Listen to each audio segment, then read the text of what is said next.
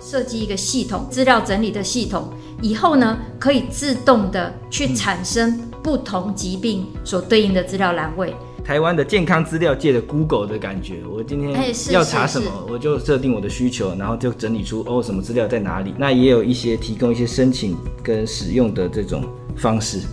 是这样的意思。您现在收听的是元气医生。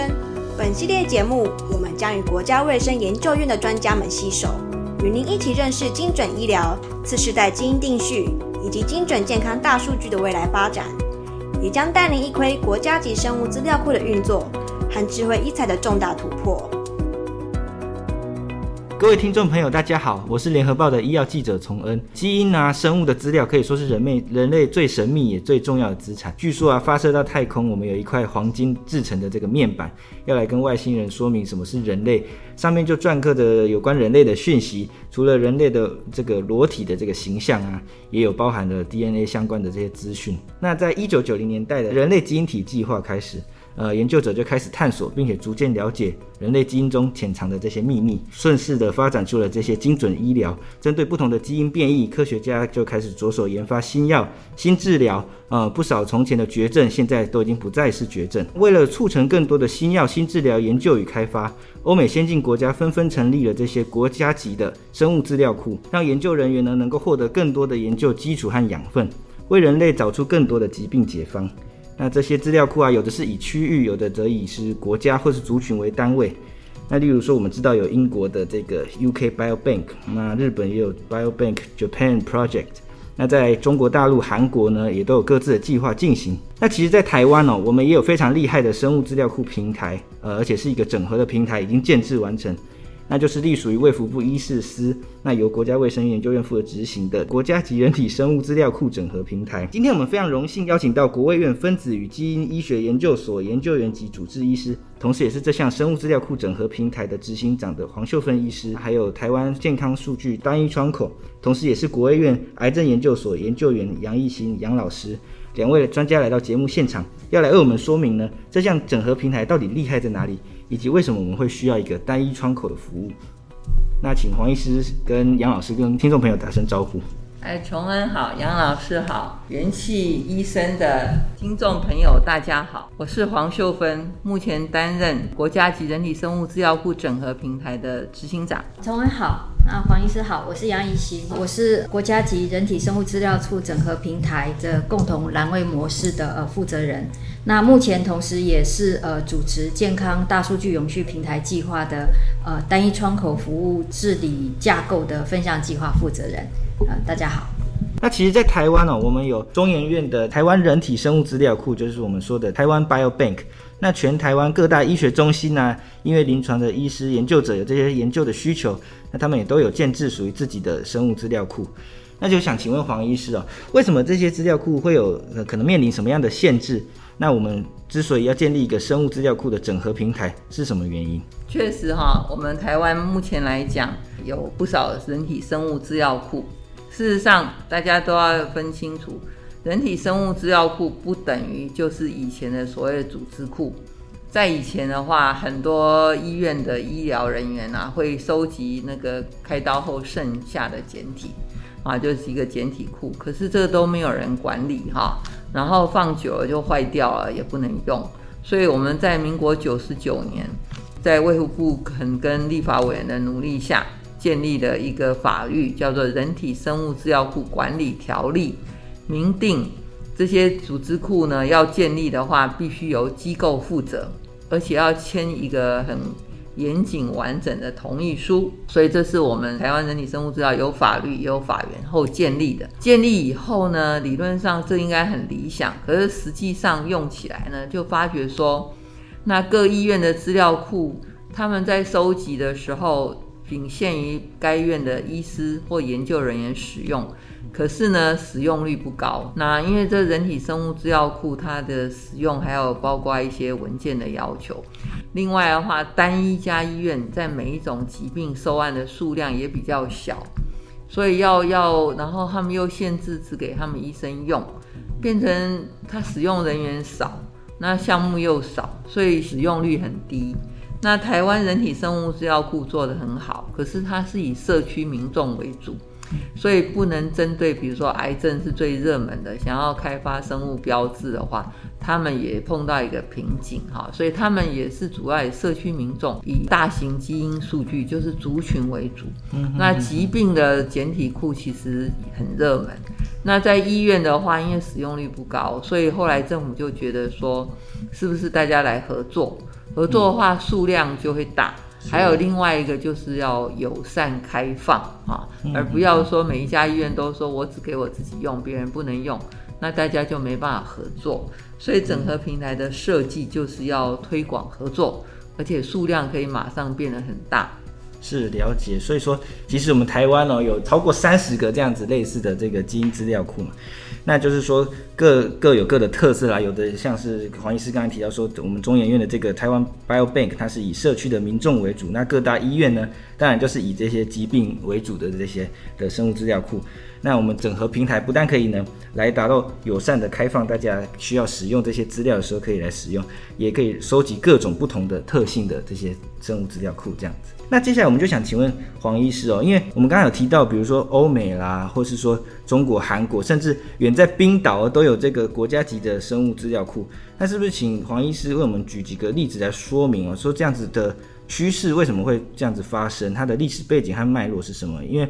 其实我蛮好奇的，说我就是用一个浅薄的想象，就是说是不是因为冰岛它离欧洲大陆很远嘛？那可能欧洲有欧洲很厉害的资料库，所以他们因为可能基因的特性啊跟那个欧陆比较不一样，所以可能就有一个自己的资料库这样子。没有，确实你想的哈，那个不是当初哈，就是因为冰岛第一个，因为冰岛国家小，嗯嗯、对，所以第一个那那个人体基因计划 （Human Genome Project） 不是在两千年三年成功嘛？嗯，然后这冰岛的国家人口少。然后他们又有一些完整的收集，所以就有人来倡议说：“我收集整个冰岛全国的人的每一笔资料，还有收集他的血液做基因检测，就变成一个很庞大的基因资料库。然后就会有特色，而且还可以协助开发他们的疾病啊、因子预测，就很动人啊。所以他们成功就收集全国以后，那全世界各国都想要学习。所以我们台湾 Biobank 的产生，事实上也目。主要也是说，收集台湾二十万个社区民众，然后长期追踪嘛，这就是当初的原因。然后当然最成功，在欧美国家的话，其实很多最成功有名是 UK Biobank，他们就一开始就收集到五十万个哈，从二十万一直扩增到五十万个民众哈的简体，然后再陆续做基因检测。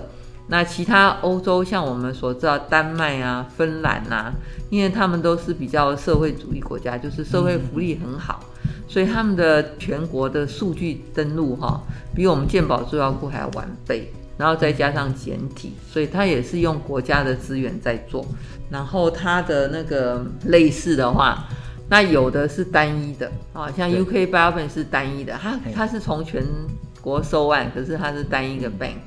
可是像那个丹麦或芬兰的话，他们就有，它虽然也叫 National Biobank，可是事实上它也会跟全国的很多机构合作。那日本其实比较没有那么集中啊，因为日本有七大医学中心，他们自己也会做很好的医院自己的 Biobank，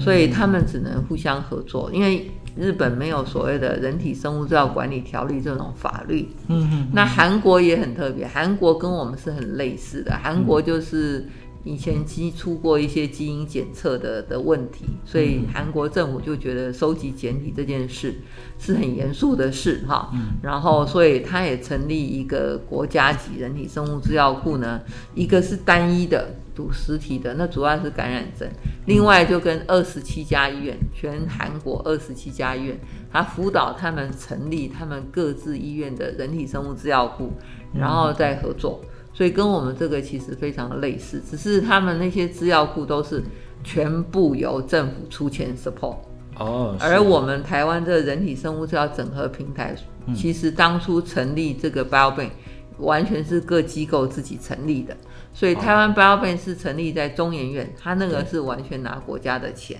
没有错。可是像医院的 BioBank 都是医院自己出钱成立的。是。那我们整合平台的话，可是医院出的钱当然很有限。嗯。所以，我们整合平台来的话，我们当大家合作，一个就是再给他们多一点经费，尤其人力。好，因为当初成立整合整体生物资料，很多时候是为了评鉴。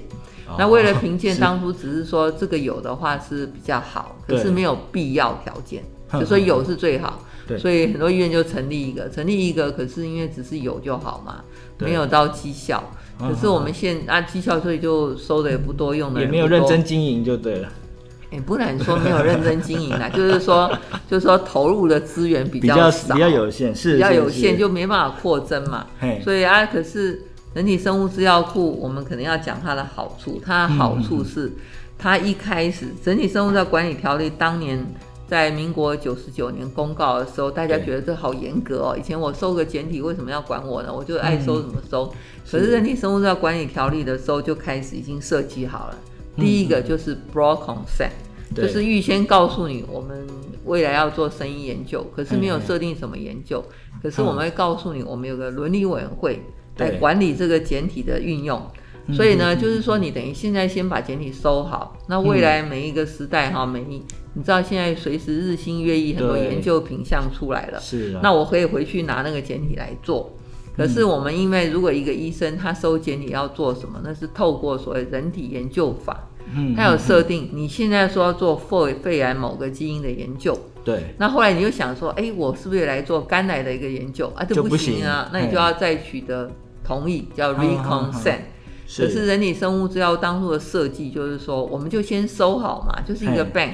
那未来有任何人想要做各式各样的研究，都可以做。只是要透过审查，所以他也蛮严格的，不是说很随便。可是呢，他就保留说不用再回去跟病人再吵来吵，因为很多病人说我都给你了，你为什么还要来烦我，来问我一样？对。可是我们就要跟你保证，我们会好好运用。而且那个时候，在民国九十九年、民国一百一年、一百年的时候，他就已经设计好资讯安全管理办法。因为这个简体或者什么东数据离开这个病人的话，事实上他对病人不会有什么伤害，唯一的伤害就是泄露个资，泄露病人的医疗疾病啊、医疗史或者他的人身份证人名嘛。所以他当时就有个资讯安全管理办法，那就很符合后来通过的个资法。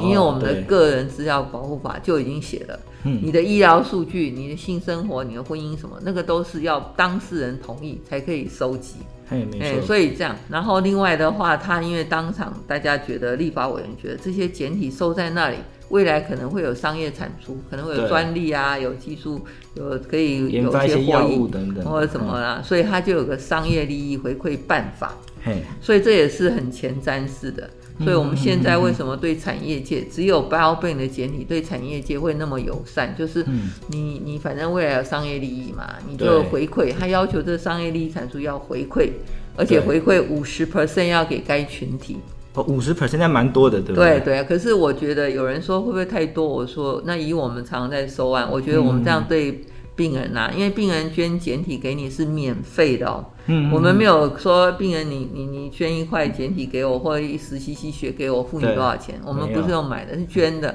所以他如果知道说未来这个有商业利益产出的时候，嗯，那我们有五十 percent 回馈该群体。比如说我们国家卫生研究人体生物资料库，对，收了很多肝脏肿瘤和肝癌的病人检体，对，未来我们就可以回馈给这种慢性肝炎啊、肝癌的病患啊的群体，没有回馈到他本人。可是可以回馈到这个群体，嗯，嗯，所以这个是人体生物资料库管理条例的优势。所以十年后大家就觉得这个法呢很有前瞻性，嗯，它现在很好用。那我们整合平台就是希望能够让所有的 BioBank 能够合作，充分发挥这些良好效果。嗯嗯对对，那诶，医师说到的这个回馈到群体，它大概是怎么样的概念？就是说，嗯，怎么样子实际上的回馈方法？嗯，一般来讲，学术界的教授来申请简体做研究，通常只有发表论文。对，发表论文不算有商业利益产出，对，除非他后来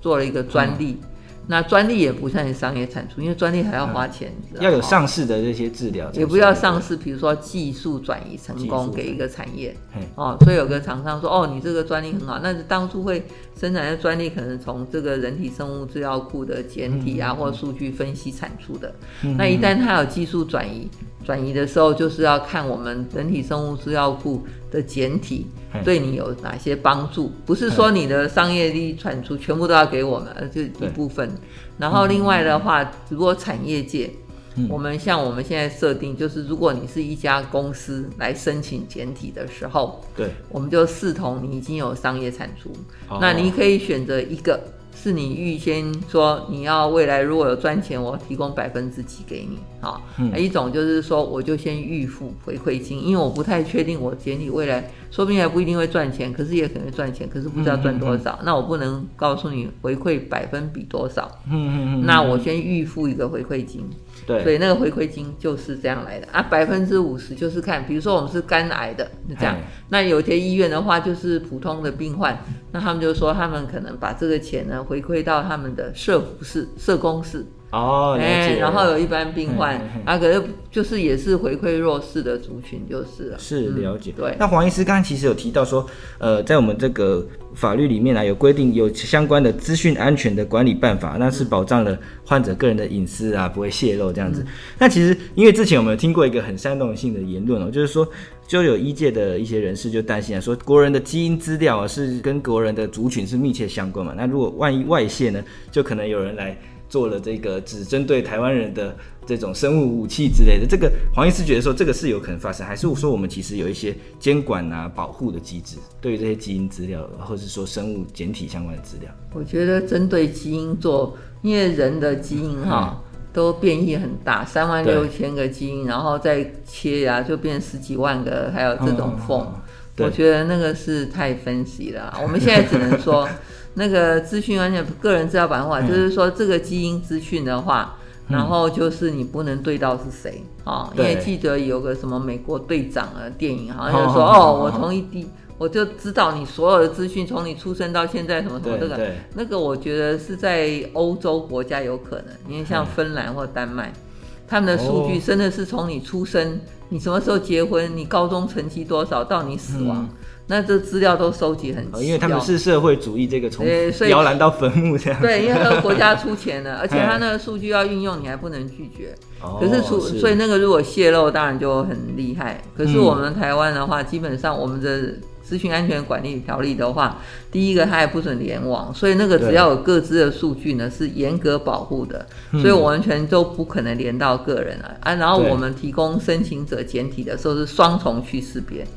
所以我们的出去资料和申请者拿到，就算一百笔，就一到一百号，那他会知道每个人是三十八岁女性或四十，可是这个人是谁，他是无法知道的。哦，好，可是你第二个问题说啊，我们如果泄露。嗯，我们台湾的基因资料，然后就会变成这样。它基本上，你知道台湾人也是一个混种嘛，哈。我们台湾有来自中国大陆北中南，然后还有那个原住民，还有什么那个哈，从东南亚上来的。嗯。所以那个说找到一个东西可以把我们所有人都消灭吗？哈，或者不太可能。不，不可能，没有那么 powerful 的基因武器啦。而且基本上，我常常跟学生讲嘛，你知道那个人可以走来走去的话，哈，他的基因是不可能变异太大。哦，比如说我们的染色体有多少？你如果多了一只或少一只，就会严重的、很严重的畸形，可能就活不下来。所以你知道人的基因就是，你当然把它放大看，有很多小变异啦。可是基本上为了生存哦，它也还蛮正常的。肿瘤的基因变异很大，对，哎，啊，那个可能有族群的特色，可是那个通常都是拿来开发新药，而不是说，哎，肿瘤嘛，本来就会杀死人的，所以你又开发的药。只是为了治这个，为了救人而不，对，所以开发一个东西，这个太耸动了啦。它对于基因的复杂性的概念。够、嗯，对，了解。所以其实它包括说，其实不可能发生这件事。那我们也有相关的安全的措施的，不至于让患者的一些个人的资料会去外泄这样子。对对，我们要保护个人呐、啊。啊，群体的话，其实反而是个特色，嗯、你知道？嗯。反正我们台湾是说，所以为什么冰岛说它的特色，然后这个台湾啊、美国啊、英国这样？嗯，了解。是，那因为我们了解说，其实我们这个整合平台，它其实有一个叫做单一窗口，或者是我们说一站式服务的这个特色哦，就是这些呃，可能就是说，比如说有研究需求的这些厂商啦，或是研究者，他们可以来取得资料。那请问医师说，这个他取得所需的资料是什么样的一个过程？那所谓的一站式服务对他们来说有什么好处啊？可以省去哪些的程序？这样子？对，最简单就是说，比如说要取得一个简体，哈，那像我们以前国家卫生研究院。我们人体生物资料，我们提供肝癌的时候，我们有收集一万例嘛，人家来跟我们申请，然后就从申请申请书审查，嗯，到缴费啊，到取得检体，他缴那个整理工本费。可是我们国院的检体是来自五家医院，啊，所以他不用去五家医院。那我们现在整合平台更厉害了，我们有三十二家机构，对，所以他要申请某些个案的话。那我们可能是来自五家机构，或甚至十家机构，嗯、然后我们十家机构，我们都跟他签好合合作协议，所以有人来申请的时候，我们就去跟这十家机构要那个简体，还有资料，他寄来给我们，所以就那个申请者而言，我们就叫单一窗口一站式。他申请者我要申请个三百例的乳癌啊，哈这样子，然后呢，他本来因为他要各式各样条件，你如果单一家医院做不到。而且他也不愿意给你那么多，因为你又不是我们家医院的人，所以我们就是这样子。那我们就结果呢？所以这个申请者只要来交同申请书到整合平台，我们帮他审查，帮他询问，弄好了，他只要该交文件都交好，那我们协调好，又跟他说，哦，已经成功了，找到三百例了，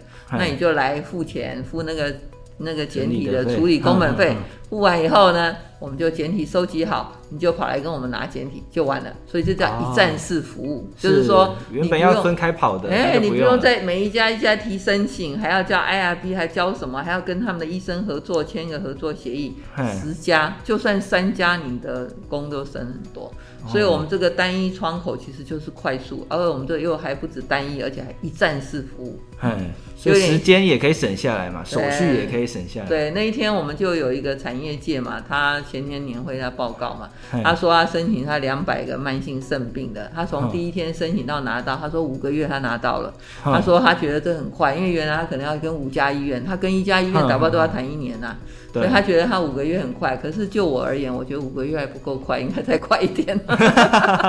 所以未来会这样子推动这样子的加速的。对对，就是说，可是这个就产业界来讲，更已经很快了。哎，产业界跟医院要谈生意真的很困难，光是一个签写开始收案都还没有。前面先签哈，要签好几个月，所以他就很满意。他说：“我觉得这样很满意，而且我们也提供完整的临床资料。对，他觉得这个也很完整，他蛮符合他的需求。所以，我们这个单一窗一站式服务是以服务导向的。对，一方面我们有很好的人体生物资料管理条例法源依据，我们对我们的提供的呃收案的那个病人啊，或者那个社区民众、健康人都有个交代。”对，然后我们有商业利益产出回馈，我们回馈群体，嗯、所以我们像这我们十家医院，嗯、那我们就把那个钱回馈到各个医院的 Biobank，所以他们都有业绩。嗯、哦，我们有一些商业产出，哦、然后我们会有回馈给我们的收案的对象，这样是不是感觉上我们就有一点成就感？嗯、对，其实是一个多赢的这样子的一种局面。对，不会说啊，医院院长说啊，你收那么多，花那么多钱收那么多，啊，有没有人用啊？嗯对，没有人用就为了干什么？还有出了多少论文呢？对，所以哎，所以其实现在使用率算是高的嘛。我们使用率已经提升了，不过还可以再更好，因为我们现在才成立三年。对，第第三年才开始哈，很成熟，然后大家可以，呀，我们现在主要像透过你们，我们希望让更多人知道这个很好用，而产业界啊、学界都可以来用，这样。了解，OK。接下来的环节，我们就要来请教杨老师了。我们因为我们知道说，这个国家级人体生物资料库整合平台，它有一个很重要的东西，就叫做整合。就刚刚黄医师讲到，我们有。平台整合了三十二个资料库，那这些资料库又来自可能不同的地方，类似说国内的学研机构、中研院啦，还有各大的医疗院所，这些整理啊、建档，光是就是比如说一个人来申请的时候，要把它整理起来。想起来就觉得很困难了。那杨老师呢，是国内健康大数据资料标准化的专家。那这个我们就要来带着听众跟杨老师拜师学艺一下啊，请教杨老师，什么叫做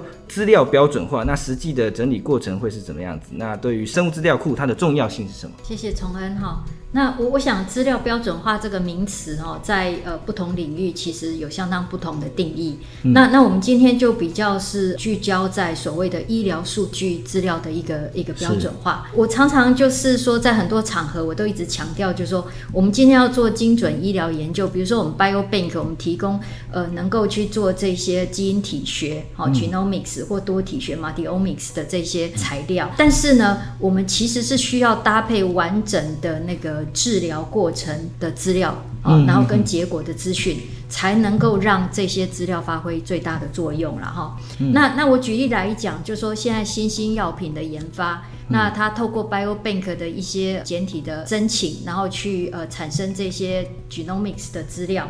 那这些药品的研发其实不是只在于说延长寿命而已，哦，那它很多时候其实是要去优化，就是说去改善病人的治疗效果。嗯，那呃，最最少最少，也就是说副作用的那个减低，降低。对对对，所以所以像这样子的一个一个方式，对于申请者来讲。他不见得就是说，对一个生病的病人，他其实整个生病的过程来讲，他其实是会需要其中某一段的资料是完整的。好，那你比如说，他现在要研发的是一个二线治疗的药品，所以针对这个二线治疗的这一个病程的这一段时间，它的治疗过程跟它的 response，好，它的治疗的结果，那我要去做这个研究的时候，这个部分的医疗资料就要完整。哦，所以我们有的时候在看这些医疗资料的时候，好像感觉是一个比较二维空间、平面式的说有没有这些资料，但是事实上对于治疗的 response，它是有一个时间的一个不同的时间点，它的反应是如何。哦，所以就说我们是需要到这么详细的资料，才能让这些 genomics、multiomics 发挥作用了哈。那所以呃，在国家级人体生物资料库整合平台里面。哦，我们要去达到，就是说能够去收集到这些资料。那最主要的 target 是呃医疗机构，这些医疗机构呢，呃，基本上他们。会有这些资料，而且是存在它的呃电子病历哦，只是说每一个机构的电子病历的那个呃结构啦方式是不一样，因为它要因应它每天的医疗照护的需求，所以都会不一样。那你说我们为了为了我们这个整合平台，然后去要求大家都要照一定的可是这样子 是很傲慢的一个决策了哈。所以我们的一个做法就是说，我们去规划。要去呃搭配这个呃精准医疗所需要的必要的栏位。好，必要的资讯，我虽然要的很多，但是不需要的也不用。那我们规划，所以我们就要叫它就是 NBCT Common Data Model 哈。那 NBCT 就是国家级人体生物资料库整合平台，好，这个名字很长，我们就 NBCT。那 Common Data Model 就是共同栏位模式，我们就常就说呃 NBCT Common Data Model。那这里面呢，就会去包含我刚刚前面讲的这些呃面向的医疗资料，然后可以去满足使用者的需求，那我们的做法就是说，我去规划了一组栏位，然后包括它的一些设计的格式哦。那有时候我们资料分析的时候会叫做它的 coding 的这些这些格式哦，就把它规划好。那我们希望呢，医院端能够把他们的电子病历资料照这样子的格式先整理出来。那这个整理出来不是要他离开医院，整理出来整理好在每一个医院。哦，所以我们设计的是一个所谓的分散式系统。好，那对对对，因为呃，现在对于医疗资料是各自的这个 issue，很多医疗机构都非常的很谨慎，就对。对对对，那我们不想让医院在第一时间面对这个压力，嗯，所以我们就说，我们这个整个整理的过程，全部就是在医院当中。我们其实是一个团队啦，哈，就是常常跑不同的医院去协助他把这个系统建置起来。哦，那我们需要医院端的只是他把这些资料整理成我们的 Common Data Model，但是使用者端哦，比如说他今天要做肺癌、做，做胃癌、做乳癌，其实对应的栏位都不一样。对啊，好，所以势必这个 Data Model 我得整理。那所以我们就说，让医院只整理一组，那我们团队呢去设计一个系统，资料整理的系统。以后呢，可以自动的去产生不同疾病所对应的资料栏位。那 again，我们在整理资料栏位的时候，不是把这个很多巨细靡的资料整个搬出来，嗯，我们是去会诊整理到使用者需要的不多不少，哦，就是他只拿必要的资料，只拿他必要的，嘿那他不需要的也不给他，那这个是符合现在所谓数据资料使用的一个最大原则，然后就是他只有取得他 necessary 的 information 这样子。哦，那那这个中间这个过程就可以想必就是说，如果我们全部放到医院端去做的话，医院的资讯是会疲于奔命，它会需要一直一直持续的产生不同的 data，所以我们就说让它产生一个备料的概念。哦，所以它先有一组是完整的资料，然后再加上上我们的系统，那会依照不同的申请需求，所以比如说像我们最近有一个示范计划，那示范计划我们就是跟申请者去讨论。哦，你的研究目的是什么？你需要哪些资料？那我们就为了这个示范计划，把这个资料截取的这个功能写在我们系统里面。嗯、那这个功能我们这一端写好，那就像刚刚讲的中央厨房的概念。嗯、对。那我们写好了给每一个医疗院所，他如果用我们这个系统，嗯、那他就可以基本上就一件事，然后按一个按键，这个资料就会从医院端的很详细的资料 Common Data Model 整理出来示范计划的 database。哦，那这个示范计划 database 就是一个小的、比较小的资料。嗯、那这个小的资料呢，要离开医院的时候，嗯、医院都有他们的伦理审查、IRB 审查，所以这个资料会是医院端他看清楚有什么资料含什么东西，他。非常的 comfortable 之后，哦，他放心之后才离开他的医院。那他怎么放心呢？就是他医院里面的伦理审查这些哈，对对对，有有医学伦理，然后有这个呃 biobank 伦理，就会有两个就这样审查过后，那才会出来。好，那所以我们的呃 common data 的一个一个最大的特色就是说，我们规划的是所谓的分散式系统，然后我们的系统是在不同的医院里面。那国务院的团队呢，就是提供这些所谓的转档的这些功能。那当然，我们就是呃维持跟每个机构一个好的一个所谓的伙伴关系啦。哈。那所以我们刚办完这个年会，也邀请我们的伙伴大概分享一下哈，就是这个合作的一个过程，还有就是说可以持续改善的一个一个方向。那现阶段的话，我们就像黄医师讲的，我们就是刚开始，所以我们的 target 呢。会是就是说是支援台湾的使用者，所以对于台湾的使用者的话，大家就熟悉的就是我的资料格式，就是会比较是呃适合台湾的一些研究者的使用。但是我们势必所谓的国际化哦，然后国际合作这些，所以呢，刚刚提到的标准化，一个标准化呢是在医院台湾跨机构的一个标准化，然后大家可以用互通。那另外一个层次呢，所谓的标准化，就是说到国际的标准化，也就是说，我要去跟国际上的不同的 biobank 的资料，我如果希望是说，好像要有一个互通。好，然后或是呃合并的这样子在做研究，那我们能够跟人家互通，对于我们资料的这个发展，也是一个很好的一个加分的一个价值的一个一个作用。没错。那那个部分的话，就会有所谓很多的国际标准，像呃有所谓的国际交换格式，那这个大家常听到 FHIR，但是交换格式。对。那那个是是呃所谓整个资料集的交换格式，但是你也可以就是说所谓的资料栏位本身。好，举例来讲，一个简单的疾病的定义，哦、嗯，就是呃，diabetes 哈，或是 CKD，那糖尿病、慢性肾病这些，对对对，这些我我要用什么编码？哦，那这也有国际编码，我们有 ICD-10，然后我们也有所谓的药品，我们有 ATC code，然后我们检验检查有 low inic code，哦，那那个就是所谓的是 vocabulary，就是说每一个栏位内容的定义。哦，那这个当然就是说我我自己讲，我也觉得很复杂。那但是就是一步一步来。那这个是我们等于说，对于在这样一个平台的维运，然后为了它的一个未来性，哦，就一步一步我们该做的事情啦。哈，所以所以我想就是说，在标准化来讲的话，我们眼前就是在台湾国内，就是说可以互通性，然后对台湾的研究者、研究人员。哦，它可以跨医院的资料有一定的标准，然后可以去分析。那接下来的下一步就是我们希望能够跟国际上能够达到互通性。哎，我我大概就是先呃简单这样说明。是，哎，我来帮听众朋友稍微理清一下，因为听起来蛮复杂的哦。其实就是说医院这边呢，他们要先把他们的资料那边拥有的这个生物资料整合成某一个符合国务院需求的这样子的形式。那国卫院的，如果今天有研究者，比如说我要做呃肺癌的研究，我来到国卫院的这边申请说啊，我需要怎么样的资料，那国卫院这边的系统就会自动到那个医院那边的这个地方来把它抓出需要的东西，然后透过伦理的审查等等的监管之后送出来，是这样子的意思。呃。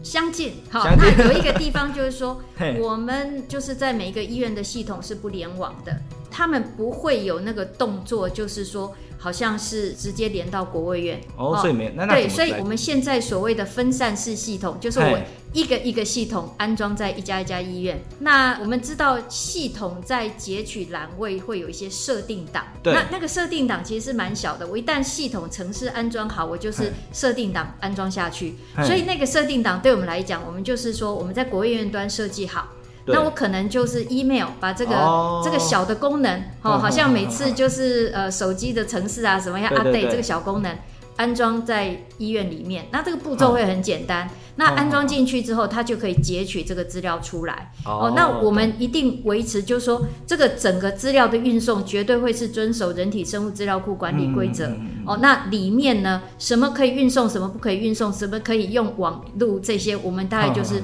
全部遵守它的这个规则。哦，那也就是呃，像我前面讲的，眼前我们设计这个呃分散式系统，是对于医院来讲，所谓的个资啦，然后呃这些压力是是最小的。的哦，它全部的运作都是在它医院里面去完成。所以所谓的分散式，这是指分散在各个医院，并且不连上网际网络这样子。对对对。OK OK，理解。那再来就是想请教，因为其实杨老师有负责一个东西叫做健康大数据永续平台计划哦，这个是一个。算是跨部会的这样的计划，那有一个单一窗口服务及治理的这个分项计划。那想请杨老师为我们简介一下，说这个计划这个分项计划的目标是怎么样子？那有一些进度嘛？想知道说我们目前的进度是怎么样子？那使用者实际要来使用这些资料的情景会是怎样子？谢谢崇恩哈，就像我们刚刚一直在讨论的是国家级人体生物资料是整合平台，所以我们就会有资料集哦，就整个资料库，嗯、然后就是会有不同的癌症的这些资料集是可以让人家申请。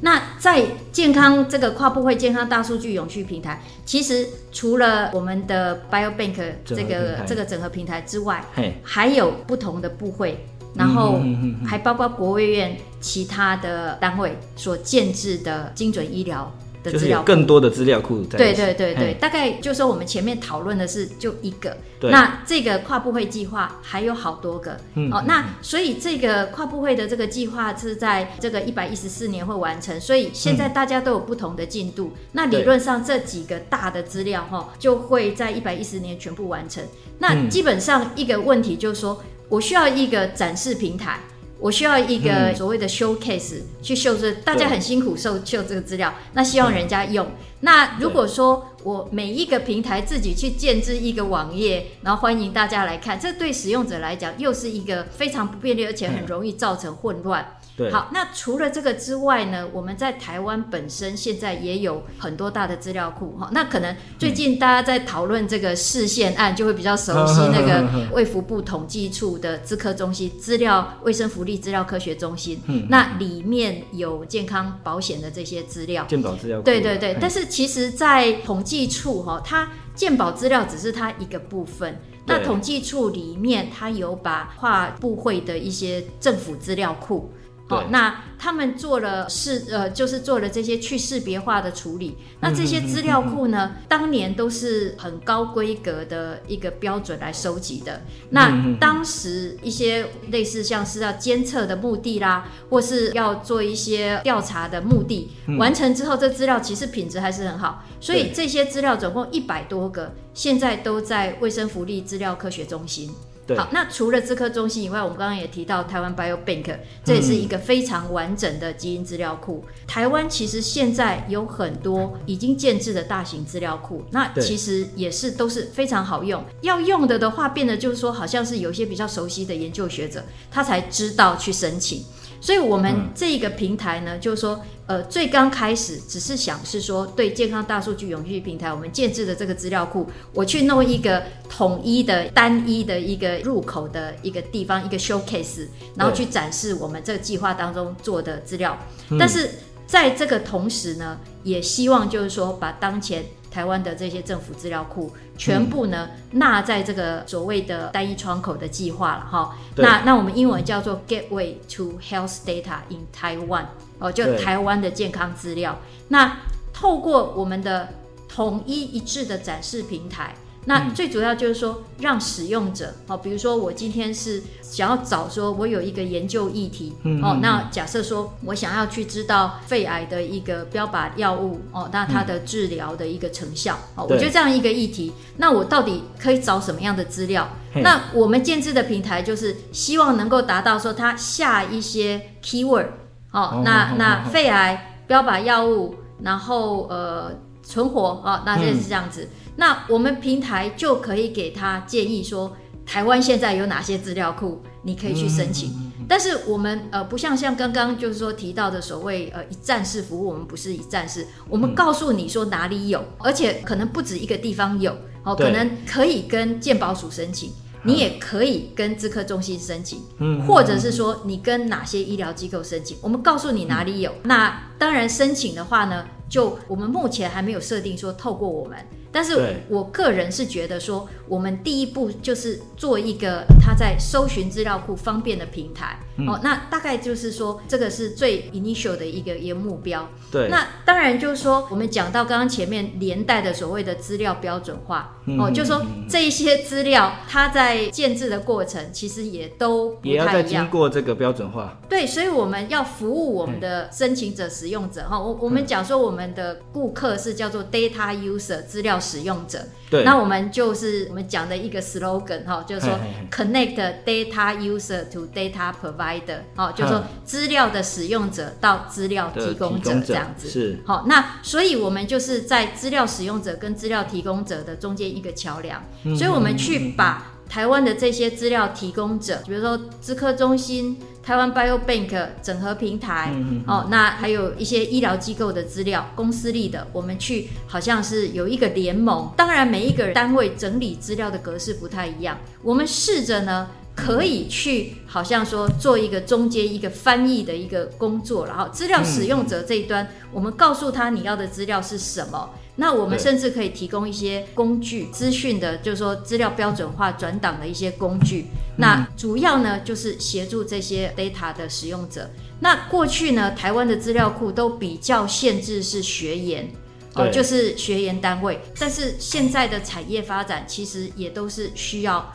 很多很多的数据资料，所以我们某种程度这一个网站会有 target 去 emphasize，就是去强调说要去协助产业界的使用者，然后让他们呢也能够熟悉台湾的资料库，然后协助他们就是去了解如何申请，那或是说如何使用。所以，我们其实网页已经上架了，对对对对。然后现在就是放了四个单位的资料哈，就是统计处的卫生福利资料科学中心，嗯、我们放了健保署的，然后我们放了台湾 Biobank 哦，那个中研院，然后我们放了我们自己整合平台的资料库这样子。那我们基本的这种所谓的搜寻的那个 filter 啦哈就是搜寻的那个筛选的那个这些功能，我们大概都是已经做好了。对，那当然就是技术上了哈。就是说，这个平台也是有技术上，我们希望说去好像比同样的这个同业的这个平台比人家好一点，就是我们要去强化一个导航的功能，这样子啦哈。导航是什么意思？导航就是像我刚刚讲的，它有一些 query 哦，有一些要需求，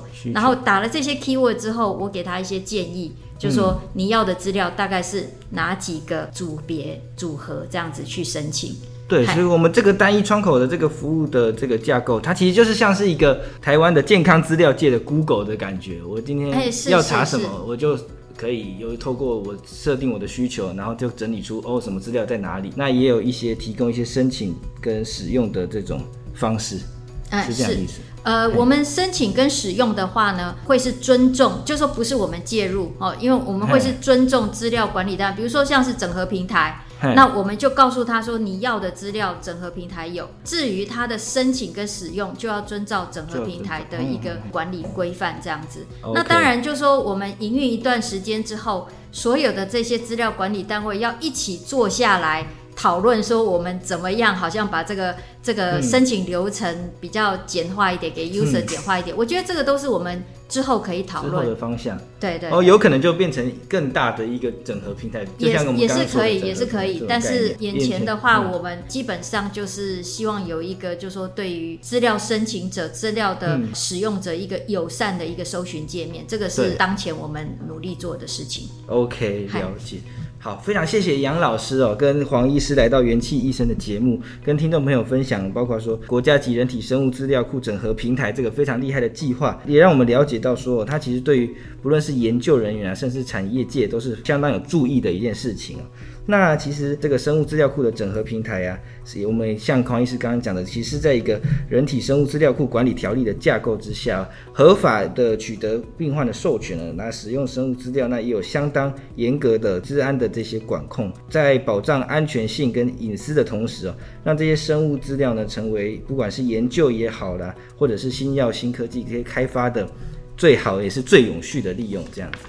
那更重要的是哦，我们这个 Biobank 的整合平台的资料库呢，它可以成为台湾的重要生医研究资料，对于国内的医疗健康事业的发展，其实也是有一些注意的。那其实我们国卫院呢，就是据我所知，也是正在邀集这个国内的生医的制药啊、生技的厂商来加入，有一个所谓的精准医疗公司合作联盟，那共同的来挹注资源。推展精准医疗这些研发工作，目的就是要希望来造福国内的癌症患者跟学研机构。那再次感谢两位专家来到节目上。那各位听众朋友，我们下次见喽，拜拜，拜拜，拜拜。